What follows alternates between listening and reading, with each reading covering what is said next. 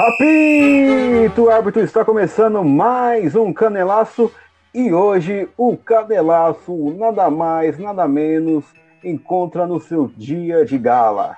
Hoje é o famosíssimo, respeitadíssimo, favoritíssimo e muitíssimo desejado Prêmio Canelaço de Prata. Eu sou Paulo Henrique e eu estou juntamente com Mauro Bonfim. Olá, Mauro.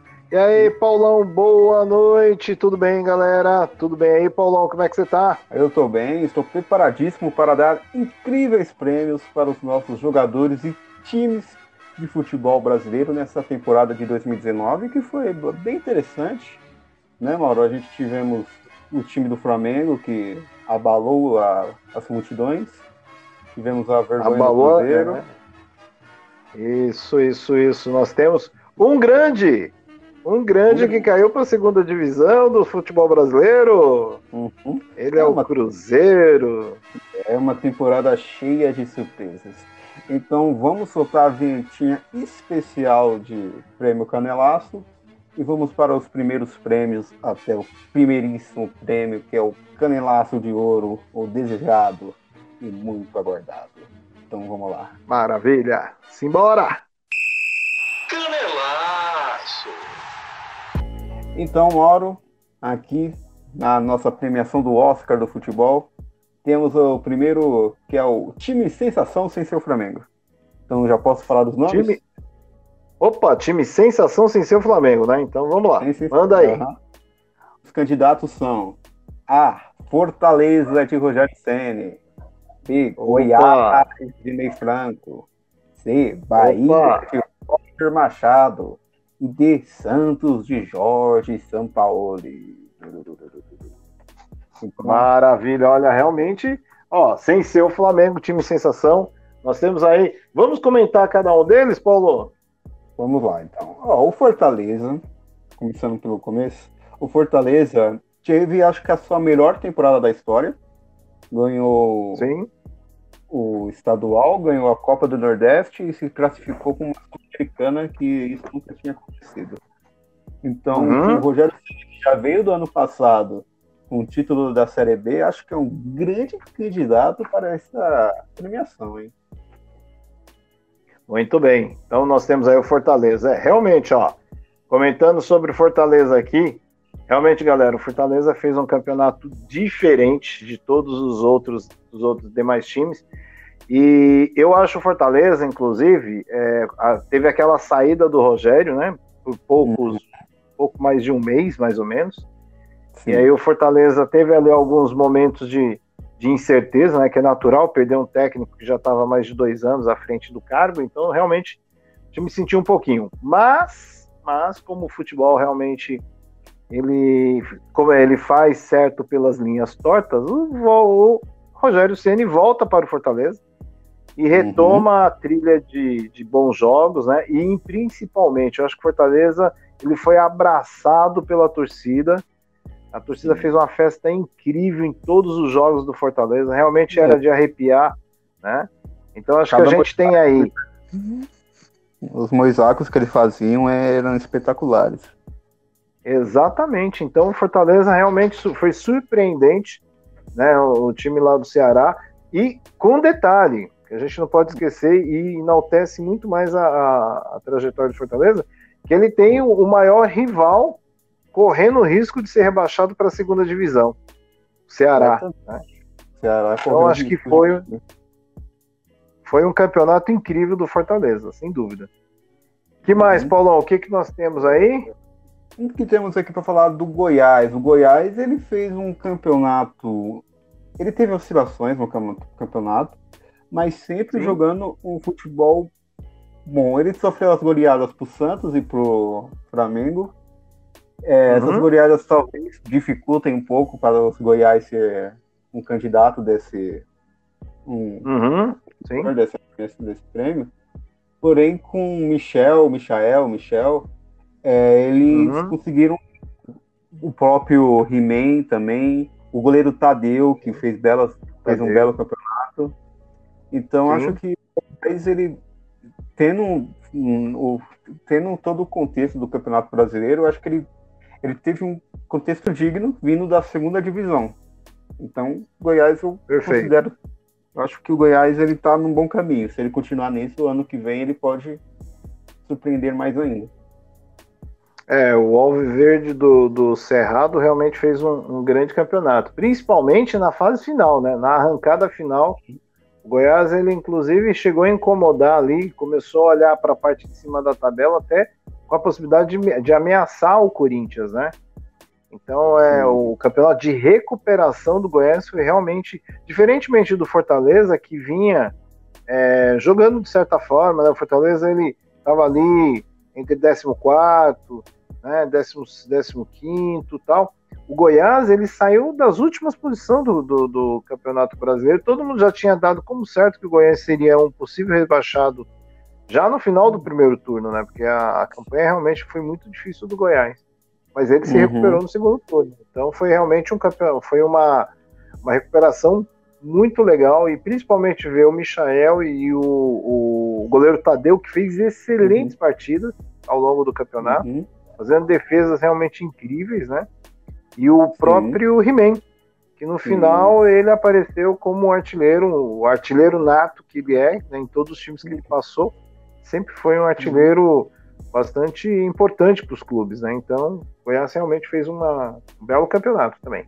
Uhum. E já falando do oposto do Goiás, do time que começou bem e no final caiu bastante, a gente tem o Bahia do Roger, que começou Isso. bem, que teve o, o, Gilberto sendo disputando a artilharia com o Gabigol, tendo uhum. jogadores rápidos, um futebol bonito, fez 3 a 0 na, na Fonte Nova em cima do Flamengo. Só que Sim. depois desse 3x0, eu acho que o, Flamengo, o Bahia se incomodou. Não, ele se falou, tudo bem, já deu, fizemos o nosso máximo. Depois tinha uhum. a possibilidade de jogar Libertadores, mas caiu o rendimento. E o que que fica, né? O começo do Bahia ou o final do Bahia? Já que a gente estava falando do Goiás, Foi. que o Goiás teve uma tirou, saiu com uma boa impressão, o Bahia sai com uma má é. impressão. Mas é, é, interessante, realmente, você tocou no ponto central, né? O Bahia uhum. começou bem o campeonato, né? Aspirando uhum. ali as, entre as, é, as, na primeira parte da tabela, né? Sétimo, uhum. oitavo, nono, né? E realmente teve uma queda de, de, rendimento. E é curioso a gente observar isso e pensar um pouco né, no trabalho do Roger, né? Porque parece que tem sido uma meio constante, né? O time começa bem, mas com o passar do uhum. tempo parece que desanda ali um pouco a, a sintonia do time e, etc. Né? E, e, também tem uma outra coisa, né, que o, o, Bahia, ele, como o Fortaleza, em casa ele fez excelentes jogos, só que nos jogos importantes que podia definir uma situação melhor, o, o Bahia não conseguiu é, repetir a atuação. Então, nos jogos importantes, o Bahia entregou pontos. Né? Ganhou, por exemplo, do Flamengo, um dos poucos times, né? O Flamengo parece que teve três derrotas uhum. ao longo do campeonato, foi um dos poucos times a vencer o Flamengo, né? Uhum. E de repente sucumbiu aí né, para times menores e tal. Então o Bahia, no primeiro, ele foi a sensação, começo do campeonato, Sim. mas na segunda metade da, do campeonato ele se tornou um time qualquer ali, quase como brigando para não é, brigar, né? Nas últimas uhum. posições. Então outro... foi um, é, é, uma sensação pelo primeiro turno, né? É.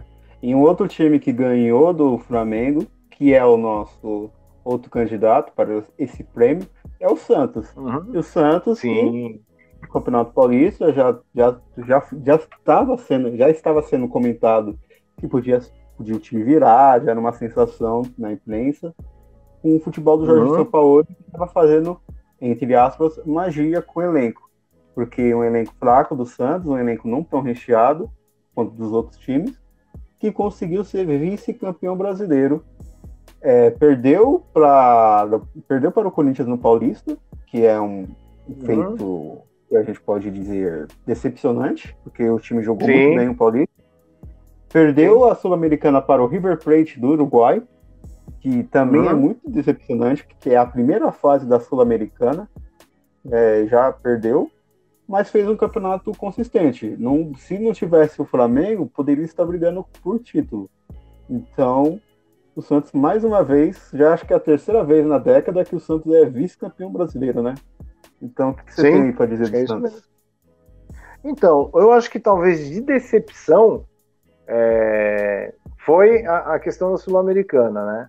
Porque uhum. com o Corinthians, a gente já sabe, aqui a gente já fez vários podcasts aqui, quando fala do Corinthians, a gente sabe que o Corinthians tem, tem um jeito de jogar que, naquela fase ainda mais com Carilli ali, é, tem um é, é complicado ganhar do Corinthians, né? E nesse jogo contra o Corinthians, só para lembrar, o Santos teve posse de bola gigantesca, perdeu um caminhão de gols. Exatamente. Né? E o Corinthians foi lá em, do, em um lance, dois lances, um na verdade, o Corinthians e fez um gol. Então, assim, é. O jeito do Corinthians de jogar realmente acabou levando o campeonato. Então, acho que tem um pouco de frustração, mas não de decepção, né? Porque uhum. a decepção foi sim contra na Sul-Americana, né? Que o, o Corinthians, uhum. o Santos perdeu o jogo assim, praticamente perdeu a classificação em casa, né? Então realmente foi um, uhum. uma foi, foi, muito ruim.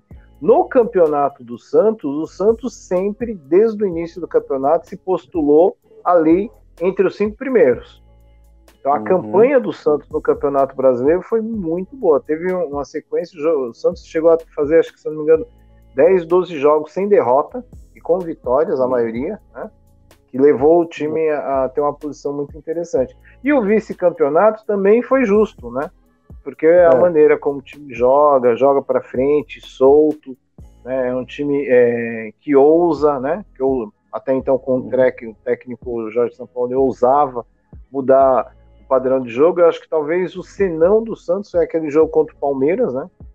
Que Sim. o Palmeiras atropelou o Santos, né? Na, na no, no, primeiro turno do campeonato, no Pacaembu.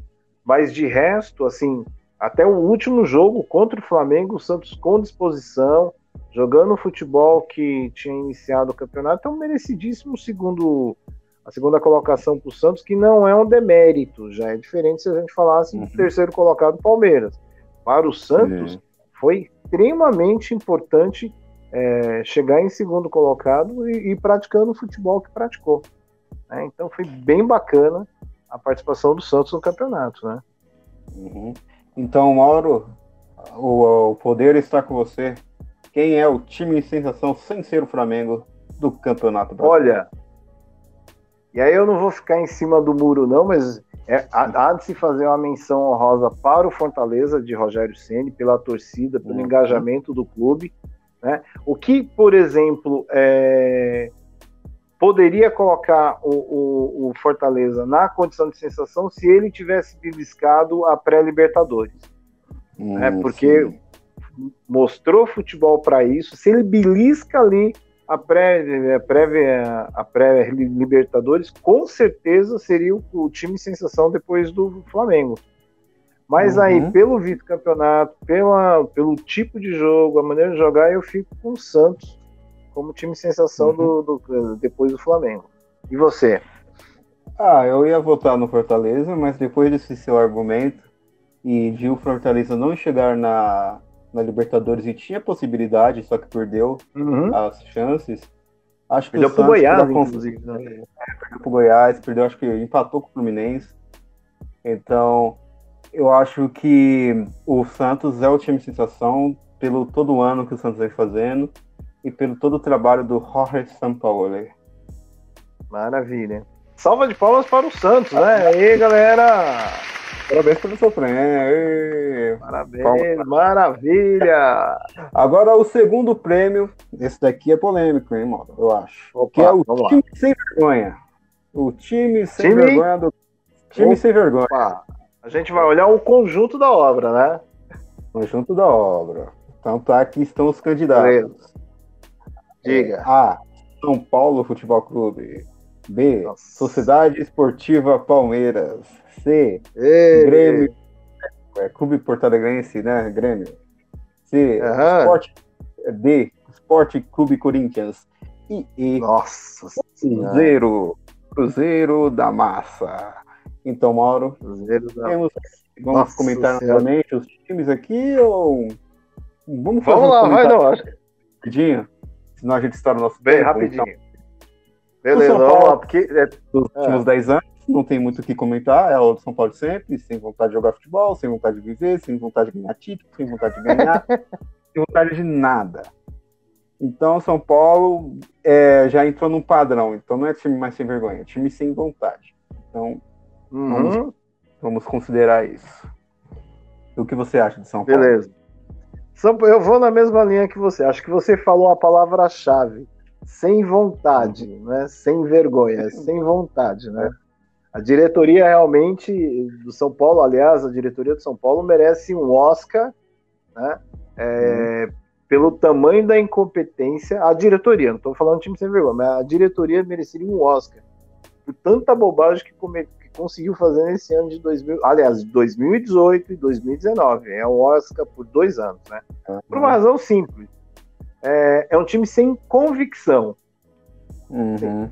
A gente não sabe o que o São Paulo quer, o que tipo de jogo quer, que tipo de administração. É mais ou menos aquela brincadeira que a gente faz com crianças. O que, que você quer ser quando crescer. São Paulo não sabe. Então, vou nessa linha contigo. Outro time que tá querendo não sabe o que quer é o nosso querido Palestra.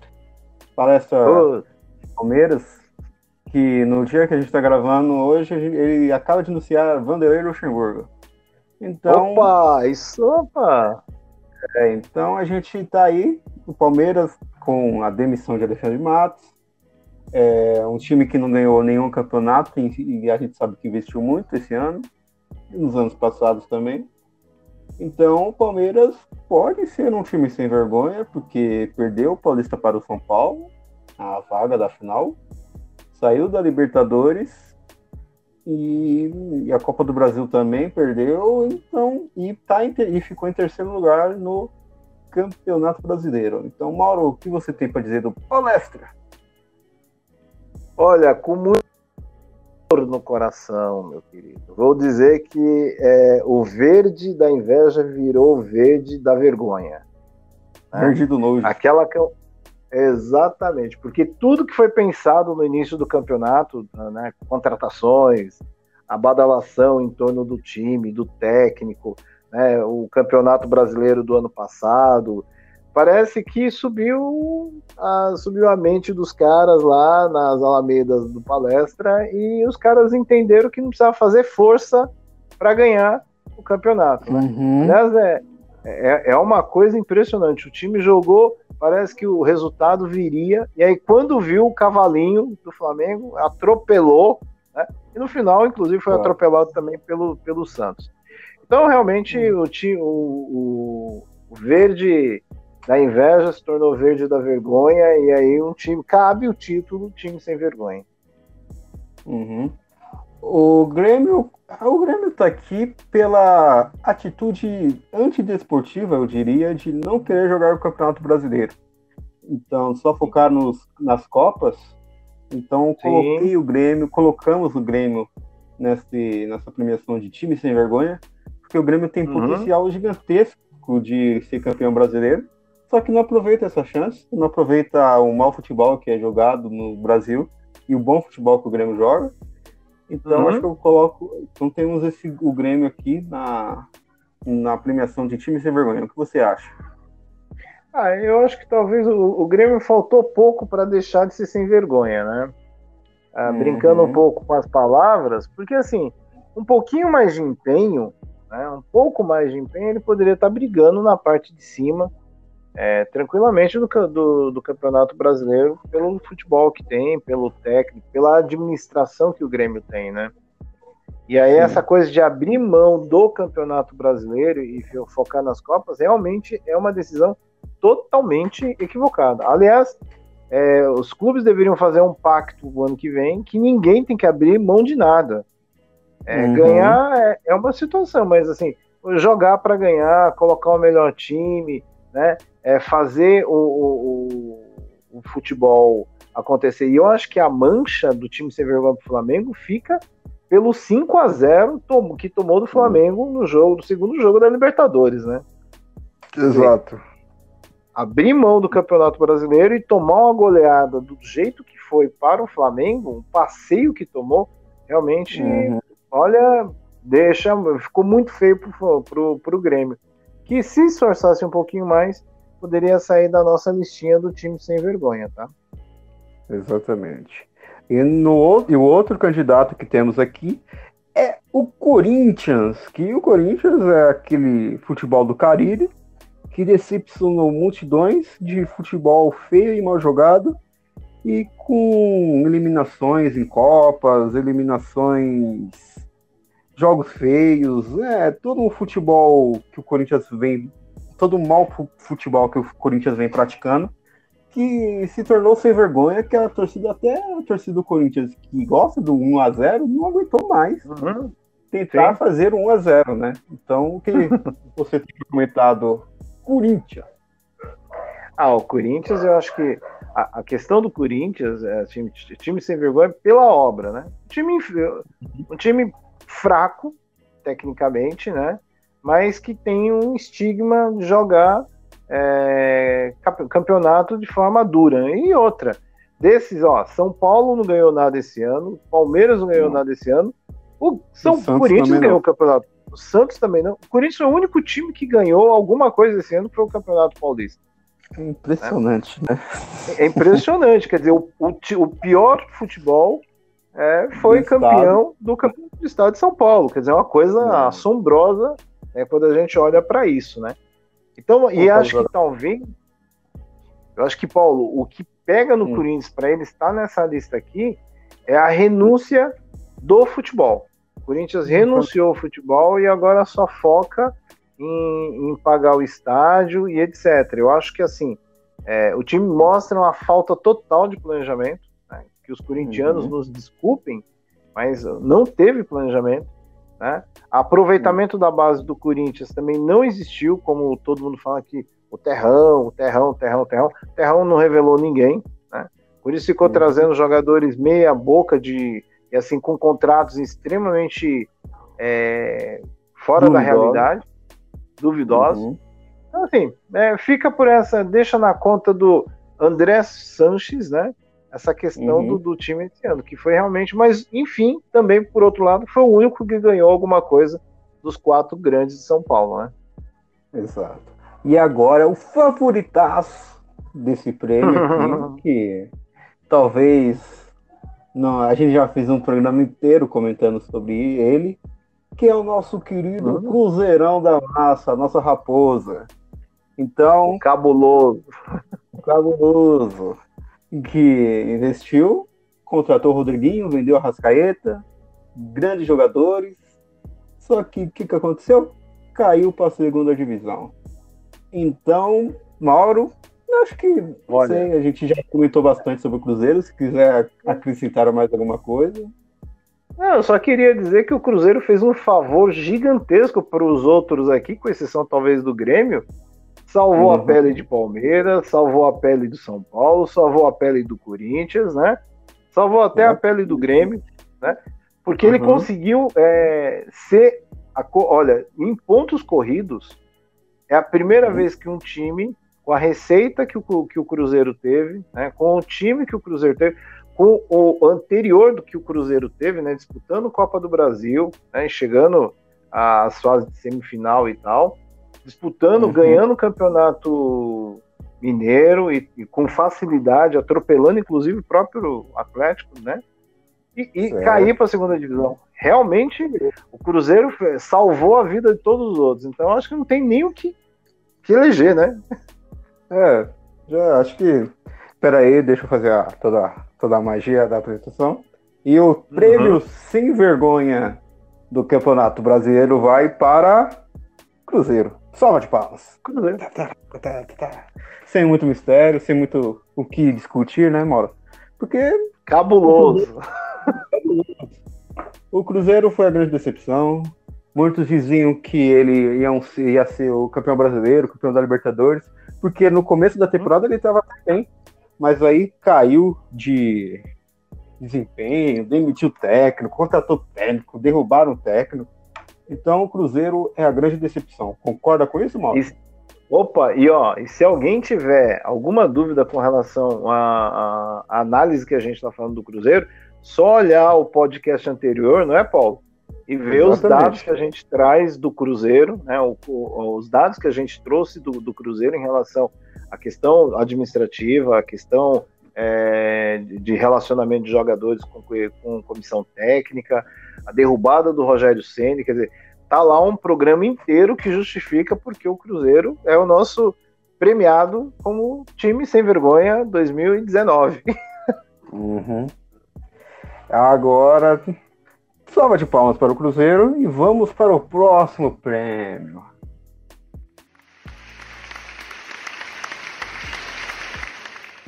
Talvez ele seja um pouco contestado, mas é um prêmio importante para dar, para dar uma valorização para esta profissão chamada guarda-redes em Portugal, que é o nosso querido goleiro. Que esse é o goleiro. prêmio deles. Esse é o prêmio deles de melhor goleiro brasileiro no Brasil, obviamente. Porque senão a gente voltaria nos caras que estavam fora. Então. Exatamente. Então o primeiro Vamos goleiro lá. é Diego Alves, do Flamengo. Diego Alves. O segundo goleiro é Everton, o Everton, do, do Palmeiras. Everton. O terceiro goleiro é o Thiago Volpe, do São Paulo. O Thiago quarto goleiro é o do Corinthians. E o quinto goleiro é Tadeu, do Goiás, que eu tinha esquecido, mas.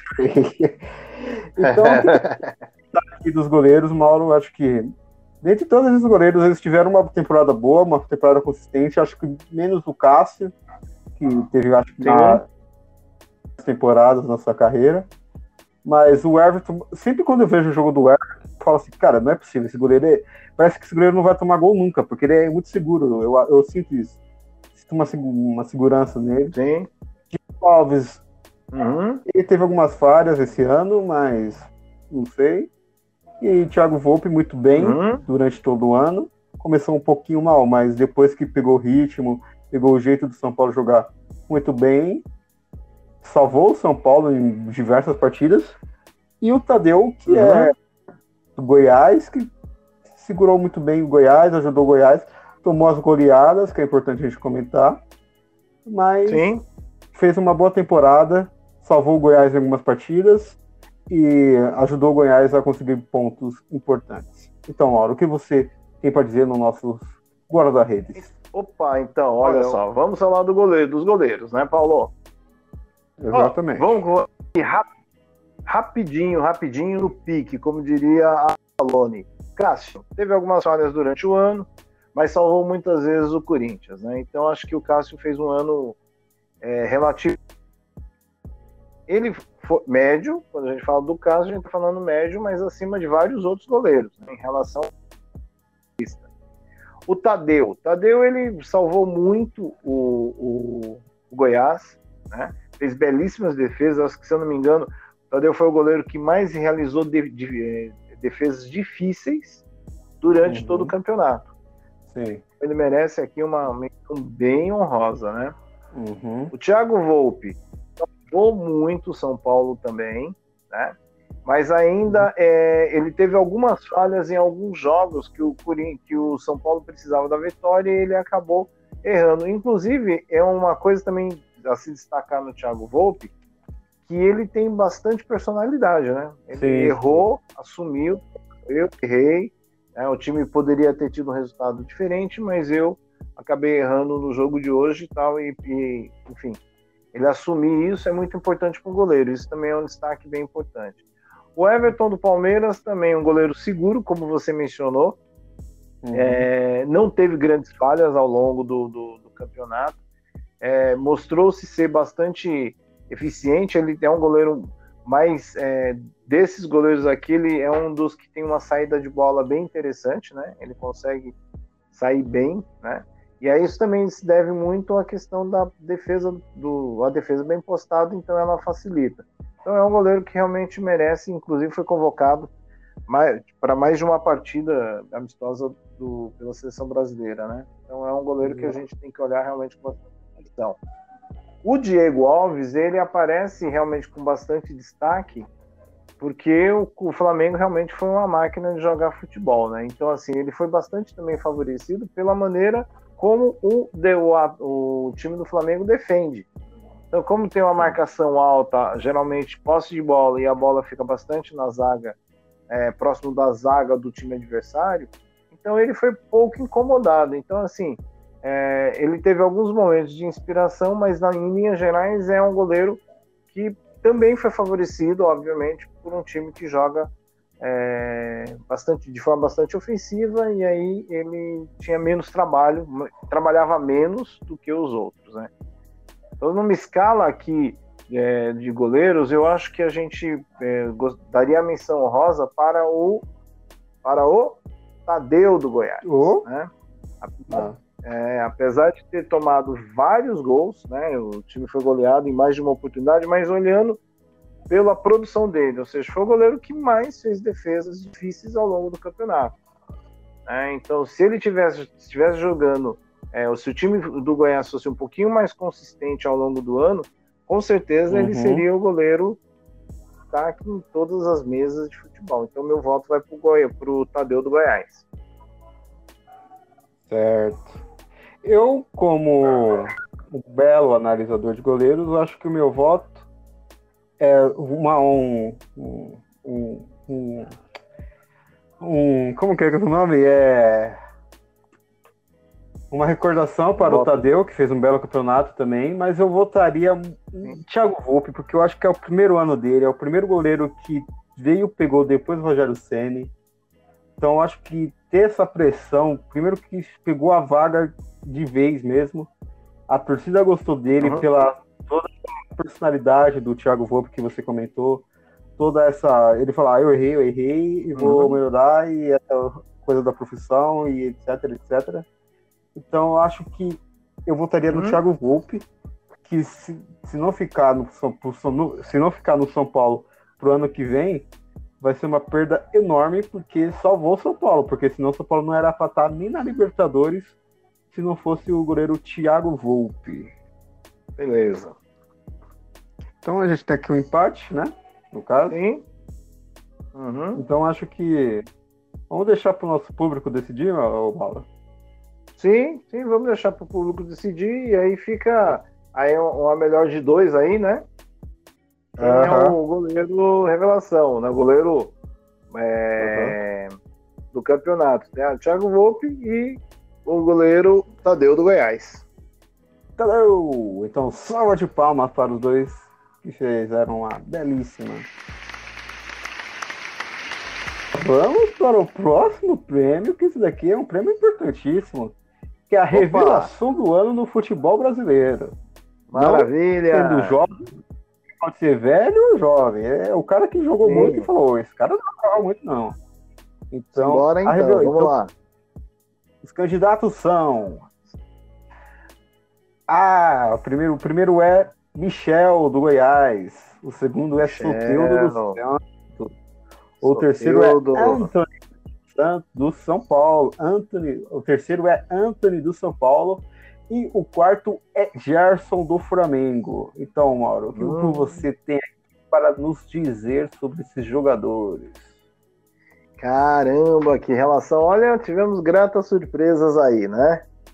É, uhum. Começar aqui pelo, pelo Soteudo do Santos, um desconhecido, né? Um jogador que veio por meio do, da, da indicação do, do São Paulo, né? Então, assim, ninguém conhecia ele e ele realmente fez grandes lances. Aliás, tem lances que, que o Soteudo fez em alguns jogos. Teve um jogo que ele deu uma finta de letra no, no defensor, se não acho contra o Atlético Mineiro. Uhum. E aí, assim, realmente ele fez um, um, grande campeonato, muito veloz, domínio de bola, vai para cima. Realmente uma grata surpresa do futebol venezuelano, né? Venezuelano. Venezuelano, que o último grande jogador da Venezuela que jogou pela Venezuela, se eu não me engano, foi o. Ixi, agora lembrar de cabeça aqui, mas a Venezuela é, ela vem ela vem mostrando nos últimos anos uma evolução importante no futebol. E acho que o Soteudo ele mostra a uhum. evolução do futebol venezuelano nos últimos anos. Né? Todo mundo pegava a Venezuela e era ensacado. Hoje já não é mais essa uhum. realidade. Aí eles estão jogando futebol, né? Então isso é Exato. importante. O, uhum. outro garoto, Anthony, um excelente campeonato do Anthony de São Paulo. Realmente um, uhum. garoto muito bom de bola, né? Campeão da Copinha. campeão da Copinha, realmente começou o ano com a, com a Copinha, né? E ele se revelou, olha, um garoto de personalidade, muito jovem, e levou muitas vezes o São Paulo às conquistas, principalmente nos últimos jogos, praticamente o Anthony, né, ele, ele uhum. fez, e o Igor Gomes, né? Fizeram uma Sim. grande diferença para o São Paulo, na última, principalmente nas últimas partidas do São Paulo. O Michel, Michel do Goiás, né? Realmente foi o, uhum. Foi uma grata surpresa e mais uma vez um ponta direita, né? Vamos dizer assim, no estilo antigo, né? Ponta direita, um ata uhum. meio atacante com versatilidade de jogar em velocidade e também de armar jogadas. Também o Michel foi uma uhum. grata surpresa. Eu acho que, se eu não me engano, ele já está sendo negociado aí com algum time europeu, né? Que, vão, que vai levar o Michel nesse momento. Hã? Uhum. Ou ir para a China também, ou ir para a China, fazer ganhar muita grana, ficar rico e depois aí rodar pelo mundo aí, né? Mas é um garoto muito bom de bola, né? E o Gerson uhum. do, do, do, Flamengo, que não é tão garoto, né? É, já, já rodado, né? Jogou muito um bom tempo na, na Europa, né? e ele foi uhum. trazido aí por, por indicação do, do Jesus. Então, e assim, eu acho que o Gerson, a gente comentou em vários momentos até na, nas, na, no nosso canelaço, é que ele era um, meio que o ponto de equilíbrio né, da, do meio campo defesa do Flamengo. Né? Ele fazia uhum. o time jogar é, de forma muito, muito rápida, a transição, a passada larga. Né? Dificilmente ele perde a bola, erra passe, então ele é bem completo, assim como esse jogador mais, mais moderno. Né? É um meia que é um volante, mas que não tem só a função de marcar e tem a responsabilidade de fazer a transição do jogo defesa-ataque. Né? E ele foi fundamental também, uma peça importante para o Flamengo ganhar. Realmente nós temos aqui quatro grandes jogadores, né? Mas se temos que decidir por um, não, eu vou esperar a sua análise. Faça a sua análise depois eu dou o voto. Então, a minha análise é que, ou, começando pelo Michel, o, ele fez um belo campeonato. Talvez seja o jogador brasileiro de maior ascensão do ano. É, tem bastante futuro. Talvez se o, Goiás, o Goiás ele talvez não queira vender ele para um time brasileiro, por causa que, sei lá, pode, sei lá, talvez não seja a melhor visão mercadológica do Michel. Vender para a Europa talvez seja a melhor opção, ou para um outro mercado. Mas o Michel fez um belo uhum. campeonato, um garoto ligeiro, rápido, habilidoso, chuta bem é, carregou muitas vezes o Goiás nas, nas costas. É um forte candidato. Já o Soteudo, no Soteudo é engraçado, né? Porque a gente, quando ele, quando ele chegou no Brasil, a gente ficou em dúvida, né? Porque ele era é, muito pequeno, parece uma criança. Só que uhum. o tamanho dele é, não condiz com o futebol que ele joga. Então ele tem bastante habilidade, é um baixinho habilidoso, faz algumas maraba, é, faz uns dribles estranhos, né? Que se fala como que ele conseguiu fazer isso. É. Tem, é um homem, é um homem gol, eu considero um homem gol, porque sempre está buscando fazer o gol, sempre busca é, ter a, fazer a chance do gol, sendo com assistências ou próprio fazendo o gol. É, foi uma revelação estrangeira bastante interessante, vindo da Venezuela, que é um país que, pelo que eu saiba, não tem o futebol como a sua principal modalidade. Então, ver essa ascensão da Venezuela no esporte e ver que estão surgindo jogadores como Soteudo e entre outros que tem na seleção é bastante interessante. Já o Anthony, o Anthony, como você falou, carregou o São Paulo muitas vezes né, no campeonato. É, o time do São Paulo era um sem o Anthony e com o Anthony era outro, totalmente diferente. É, ele sofreu um pouco da pressão, a pressão da torcida, a pressão dos bastidores. É, se apagou durante a temporada em alguns jogos, em algumas partidas não, não desempenhou bom futebol, mas uhum. retornou ao futebol no final do campeonato, fazendo gols importantes, ajudando, sendo, fazendo alguns dribles. Acho que o Anthony, talvez não para esse campeonato, mas com os próximos dois ou três anos, Talvez ele tenha um futuro brilhante, depende muito, tem que lapidar ele, porque senão ele vira um, um jogador apenas um ponto. E eu acho que ele tem um potencial para ser um bom jogador da Europa. com. É uma geração vindo, né? Com Rodrigo, Vinícius Júnior. É uma geração Sim. muito forte, com de pontas habilidosos. Eu acho que ele tem que treinar o chute dele. É, ele é meio 880, né? Ou às vezes ele dá um chute muito forte, depois ele dá um chute muito fraco. Ele é muito franzino, né? Então ele precisa se alimentar melhor. E, mas pelo Anthony, acho que é isso. Já o Gerson, acho que ele é o, para mim, o grande favorito, porque o time do Flamengo com o Gerson encontrou o meio de campo e ele dominou. Ele fazia o caixa com caixa, o box to box muito bem. É, ele dava o equilíbrio no meio de campo e com isso ele fez o time do Flamengo melhorar muito, né? Ele entrou no, ele tá no, a posição que ele está jogando é a posição que o Arão jogava. O Arão jogou um um pouco mais para segundo, primeiro volante ou segundo. Então ele ajudou o Arão a jogar muito bem. Então acho que o Gerson ele ajudou o time do Flamengo como um todo. Então Sim. essa é a minha análise desses jogadores de revelação do futebol brasileiro. Perfeito. Então vamos para a votação então. Então, Bom, então eu já que eu, eu comecei a falar análise, então eu vou dar meu voto aqui, né? Que é, curiosamente nós vamos fazer uma coisa que não aconteceu no Campeonato Brasileiro, né? A gente na votação oficiais, né? É, uhum. O meu voto vai para um jogador que não foi sequer lembrado na, no, na, nas enquetes aí dos melhores do Campeonato Brasileiro, tá? Que uhum obviamente, ganhou, uh, ganhou o Campeonato Brasileiro e a Libertadores. Meu voto vai para o Gerson, uhum. né, do Flamengo. Eu acho que ele realmente é, foi o grande diferencial. Apareceu em outras enquetes a Rascaeta, Bruno Henrique, o Gerson não apareceu. Então, na nossa aqui, o Gerson, no, com o meu voto, ele vai aparecer e vai ter esse destaque como jogador, realmente o, o jogador da, do campeonato. E revelação. E o que você acha?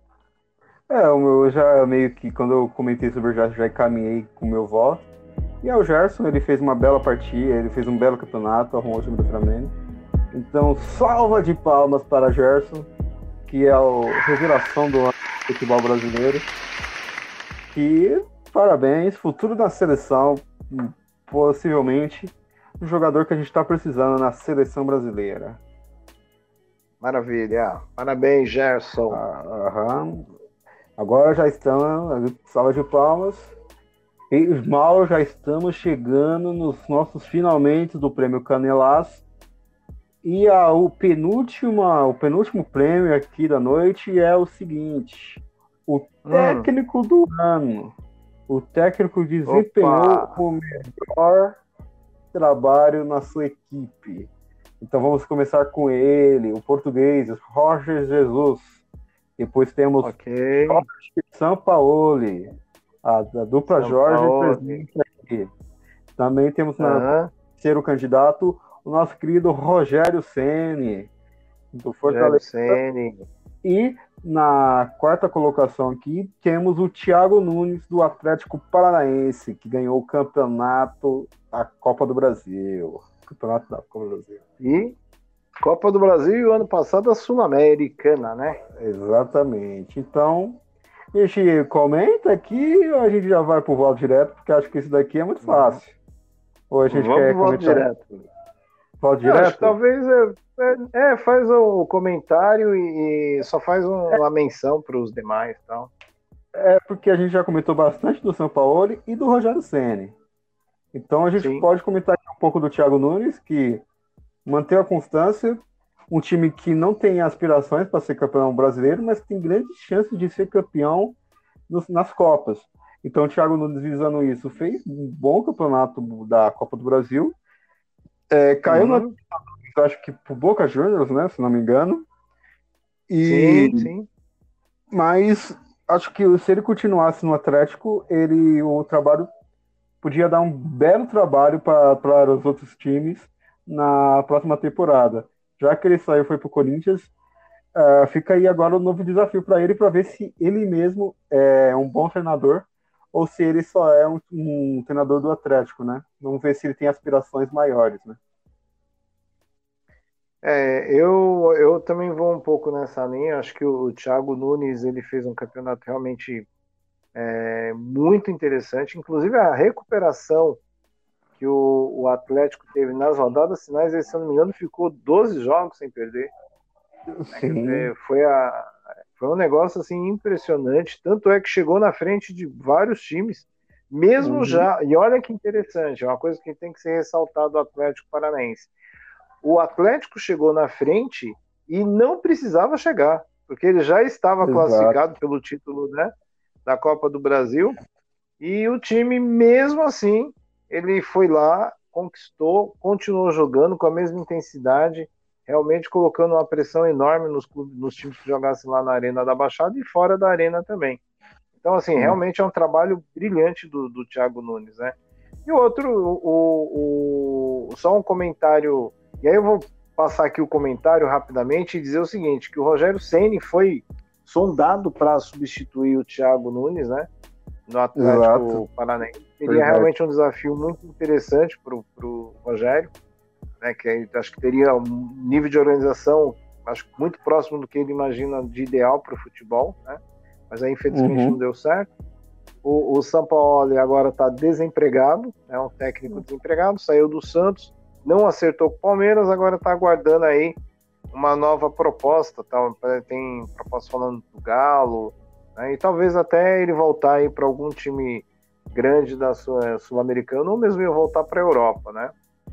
E Verdade, o Jorge Jesus, não precisa dizer, né? É o, acho que é o técnico, né? Que trouxe, uhum. que mexeu com a estrutura do futebol. Eu acho que aí tem uma coisa importante para dizer em relação ao Jorge Jesus, é o fato de ele ter mexido com a estrutura do futebol. Nós já Exato. chegamos a comentar que ele jogou o jogo que a gente joga. Né? É. Ou seja, o jogo que a gente é, é, meio que seria o natural do futebol brasileiro jogar, então ele foi o técnico português mais brasileiro né, uhum. que trouxe o futebol brasileiro de novo né, e colocou com os títulos, colocou o futebol brasileiro no seu devido lugar e acho que agora virou uma tendência, todo mundo está pensando jogar o futebol da maneira, não da maneira do Flamengo, mas assim, a, a moda, né? Não da maneira, mas a moda né, do time ataque, etc. Então, assim, meu voto é pro o português, o Mister. Exato. O meu também voto vai pro Jorge Jesus, o Mister. É, eu não tenho muito o que acrescentar do que você falou, só apenas concordo. É, se for continuar no que vem, temos um perigo constante pro futebol brasileiro, porque o Flamengo vai ganhar tudo hum. possível. Então, Possivelmente, né? É, então acho que Jorge Jesus, parabéns pelo trabalho. Quando ele veio, eu fiquei duvidando, eu fiquei assim, será que vai dar certo? Deu certo. Uhum. Então, não tem o que dizer, Mas né? Ele só... dominou o futebol. Só um comentáriozinho que acho que é importante uhum. a gente entender e o que os técnicos brasileiros têm que entender. Ele mesmo fora do futebol brasileiro, mesmo fora, não atuando no futebol nem da América Latina, ele acompanha Sim. o futebol brasileiro.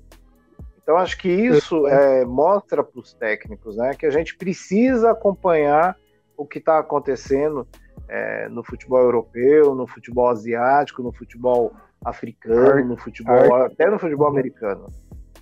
Né? O futebol argentino, que. Futebol tem argentino. Um... Ah, que sai e vai treinar time na Europa, por que a gente não olha o futebol argentino? Exatamente, exatamente. Então, assim, ele mostrou que ele chegou, sentou lá no banco de, de do treineiro já, foi dar o, o os, os, treinamentos dele e ele já sabia como o Flamengo jogava. É, o potencial que o Flamengo tinha. Então, acho que isso é um alerta aí para os nossos treinadores. Né? Então, Jorge Jesus, uma salva de palmas. E parabéns pelo técnico do ano. Espero que ganhe o Mundial. E aí vira o técnico do milênio do Flamengo, né? Porque já é o maior técnico do Flamengo, né? Então. Sim, sim. Então. A é realmente incrível, né? Então aí parabéns para Jorge Jesus, o nosso querido português, o Mister. Salva de palmas. E agora, Mauro, o prêmio do ano, o prêmio mais aguardado do campeonato. O nosso querido e desejado e muitíssimo respeitado craque do ano, o canelaço de ouro, Mauro. Tá preparado? Eita, vamos lá, vamos lá. Então Manda eu vou dizer candidatos. aqui quais são os candidatos, Mauro. Aqui estão os candidatos. O primeiro é Gabigol, Gabriel Barbosa, ele. O segundo é, é. Bruno Henrique. O terceiro é Arrascaeta. E o quarto é o nosso querido Dudu. Temos três jogadores do Flamengo e um jogador do, do Palmeiras. Então, Mauro, o que, que você tem aqui para comentar sobre esses jogadores que fizeram uma temporada de ouro? Bom, vamos lá. Começando pelo, pelo maior goleador do Campeonato Brasileiro e da temporada, né? A gente está falando do Gabriel Barbosa, Gabigol, né? Certo. Ele realmente foi um ano incrível dele. Acho que talvez dificilmente ele terá um ano tão parecido como esse que ele realizou esse ano de 2019. Né? Uhum. E aí tem algumas coisas que é importante dizer. Gabigol, o artilheiro, inconteste, não temos nenhuma ressalva a colocar em, em relação à função dele como artilheiro, né? Porém, Sim. há de se lembrar que o Gabigol ele fez muitos gols em função do meio-campo do Flamengo e ele também, também, infelizmente, se envolveu em várias confusões. Né? Exato. É, confusões né, uhum. que tiram um pouco do, do, do, do, Gabigol. E aí eu me lembro de uma cena muito bacana das crianças né, do, do Grêmio e de outros times ir lá e, e abraçá-lo e pegar autógrafo, etc. E algumas, algumas coisas que ele fez em, dentro de campo não eram necessárias, né? Então, uhum. Então, assim, acho que o jogador de futebol, quando ele quer, pretende ser um ídolo, né, ele tem que assumir uma postura de ídolo, né? principalmente para as crianças e tal, e tudo que ficou em torno dele, né? A, a placa do, do no, antes do jogo, hoje tem gol, Gabigol, né? Essa coisa, as comemorações, quer dizer, foi muito legal.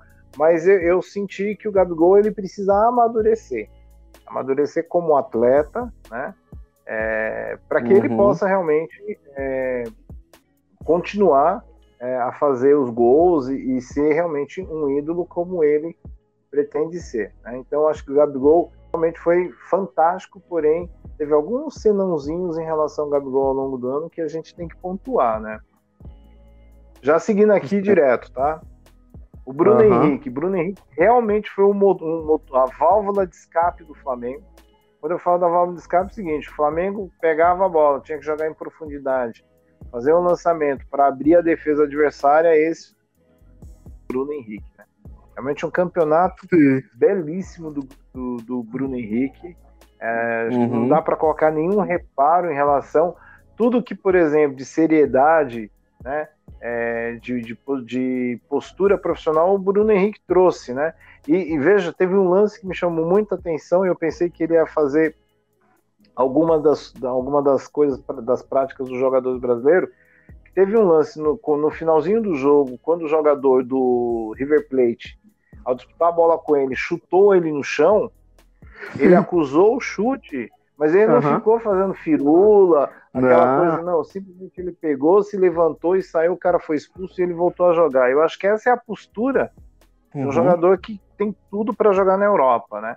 Então, realmente, o Bruno Henrique foi merecedor, inclusive ganhou vários prêmios como melhor jogador, inclusive melhor jogador da partida contra o River, no final, na, na final da Libertadores. Arrascaeta. Uhum. Arrascaeta teve um ano realmente fantástico para Arrascaeta. Aliás, fez um belíssimo gol, né? um gol de placa né? É, no jogo do Flamengo. Acho que talvez seja o gol do ano, possivelmente, né? que foi uma bicicleta. Não, não foi voleio, foi uma bicicleta. Né? Sim. E o Arrascaeta realmente foi a, a, inspiração. Se a gente fala que o Bruno Henrique foi o escape das jogadas do Flamengo, o Gabigol foi o finalizador dentro da área, mas o motor da construção do jogo do Flamengo passou pelo Gerson atrás e, na sequência, é, pelo Arrascaeta. Então, a mobilidade que o Arrascaeta deu para o ataque do Flamengo, a inteligência, toque rápido, o Arrascaeta realmente fez um campeonato maravilhoso também. Né?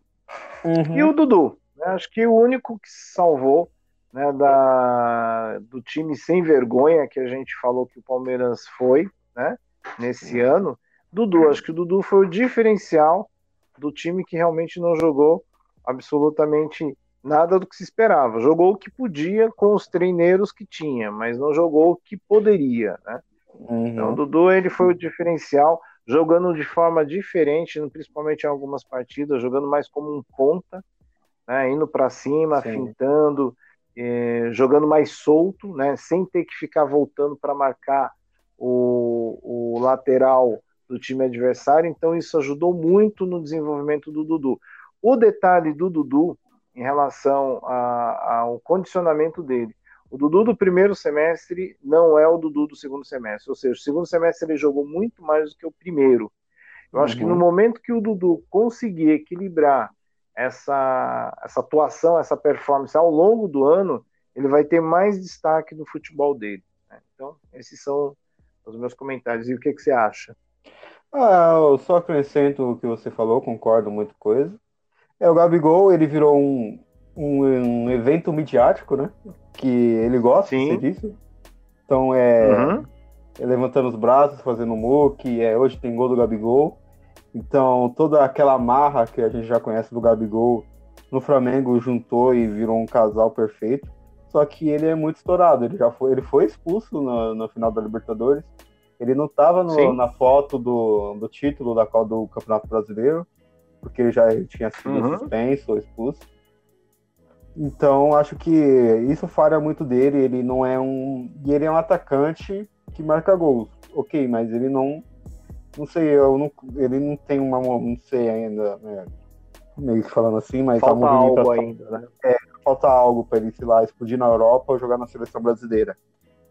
Já o Bruno uhum. Henrique é o jogador, acho que fundamental do Flamengo, né? Ele é o, a válvula de escape se a gente for assim, bem básico mesmo, ele é o Michel do, do Flamengo, né? Que é se dar a bola pro, uhum. pro cara que ele vai tentar resolver e fazer alguma coisa. Então ele vai para cima, jogador rápido, tipo jogador brasileiro que a gente já tem, Neymar, Ronaldo e entre outros jogadores. Então é o nosso tipo Sim. de jogador que a gente é conhecido por é, formar. O Arrascaeta é o jogador espetacular, um meio de campo tradicional 10, visão de jogo, bola parada, gol de bicicleta, é um jogador completo. O Cruzeiro perdeu, não sei porquê, ele já tem uns 26 anos, não sei porque ele ainda não foi para a Europa, porque ele Sim. tem um, um, grande potencial. Eu considero um, ele jogando um De Bruyne, talvez, talvez possa estar fazendo uma análise errada, mas um De Bruyne, acho que ele... Eu, eu. Eu acho que o que falta, só uma pincelada no seu comentário, que falta para o Arrascaeta é marketing pessoal. Exato. Ele é muito, ele é muito, né, ele é muito quieto, muito tímido e tal, né? Uhum. E o Dudu, acho que essa não foi nem a melhor temporada do Dudu e nem a melhor temporada do Palmeiras. Então, meio que votar pro Dudu é, sei lá, é dizer que a gente é muito bairrista, né? Porque ele teve bons jogos, só que esses bons jogos não teve, nossa, aquela partida do Dudu. Então, uhum. crise. A, eu acho que o Dudu ele tem um problema muito desgaste mental. Acho que é muita pressão em cima dele. Porque toda hora ele Sim. tá com choro, ele faz um gol e chora, abraça, e rasga a camisa. Uhum. Então, acho que Dudu meio que corre um pouco por fora. Então, acho uhum. que, Mauro, Vamos já dizer quem é o canelaço de ouro de dois, da temporada de 2019? Está preparado? Temporada 2019. A, fazer uma brincadeira. The winner is Bruno Henrique!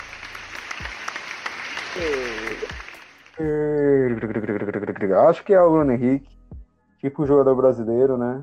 Então, fez uma temporada incrível.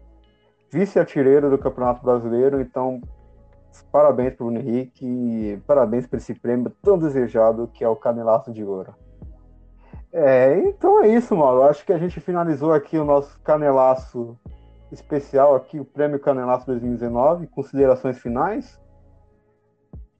Maravilha, olha, foi realmente muito, muito bacana a gente é, falar sobre premiar os jogadores, né? Premiar aquilo que a gente viu, né? Dos jogadores, uhum. é, do, dos times, né?